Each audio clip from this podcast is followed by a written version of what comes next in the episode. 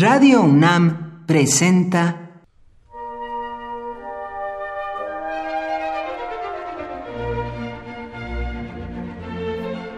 Cuaderno de los Espíritus y de las Pinturas por Otto Cázares.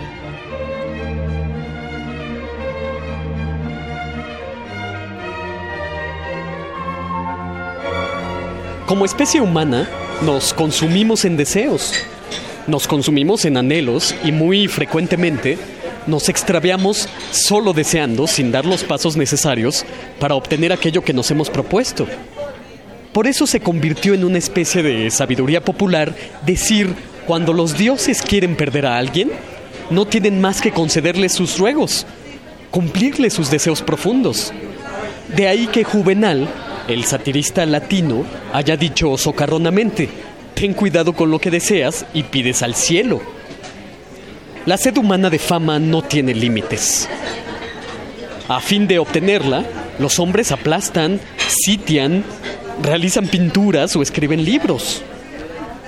Una vez famoso, el afamado se vuelve una especie de estatua de sí mismo, formidable y admirado por todos, pero casi por completo petrificado. La calamidad del famoso es no poder escapar de las redes de la fama que él mismo ha urdido. Yo prefiero ser delgado a ser famoso.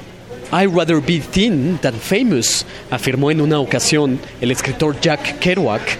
But I am fat, pero estoy gordo, agregaba, como diciendo, es imposible beber las aguas del olvido y que la fama simplemente se diluya. El magnífico doctor Samuel Johnson escribió en el siglo XVIII una sátira al oficio del escritor y la fama que a veces acarrea. Escribió el doctor Johnson en primera persona una carta a un editor. Lo hace como un joven autor que se hubiera vuelto conocido de la noche a la mañana al publicar su primera novela. Narra sus calamidades. Los leales camaradas con los que solía ir a las tabernas ahora se deshacen en muestras de admiración el autor encumbrado se ve en la necesidad de invitar varias rondas de tragos para evitar así la salamería de sus amigos. Es, de repente, asusado por lectores que encuentran memorables sus frases, todas sus observaciones magistrales, etc.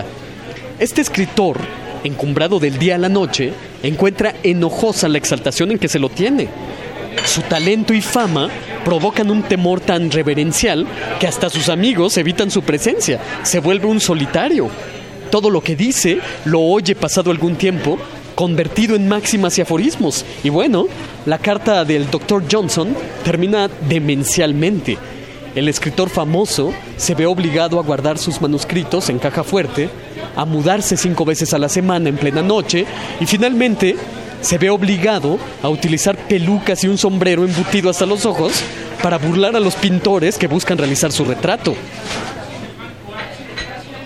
¿Cómo renunciar a los laureles de la fama? Pregunta Johnson en su satírica carta a un editor. ¿Pero no habías anhelado para ti los laureles de la fama, joven artista? ¿Eres tan voluble que ya quieres renunciar a la perfumada corona? Cierto, cuando los dioses quieren perder a alguien, no tienen más que enloquecerlo concediéndole sus ruegos.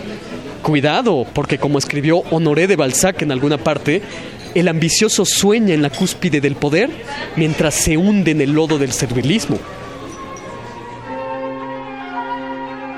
Por hoy, Otto Cázares cierra el cuaderno de los espíritus y de las pinturas.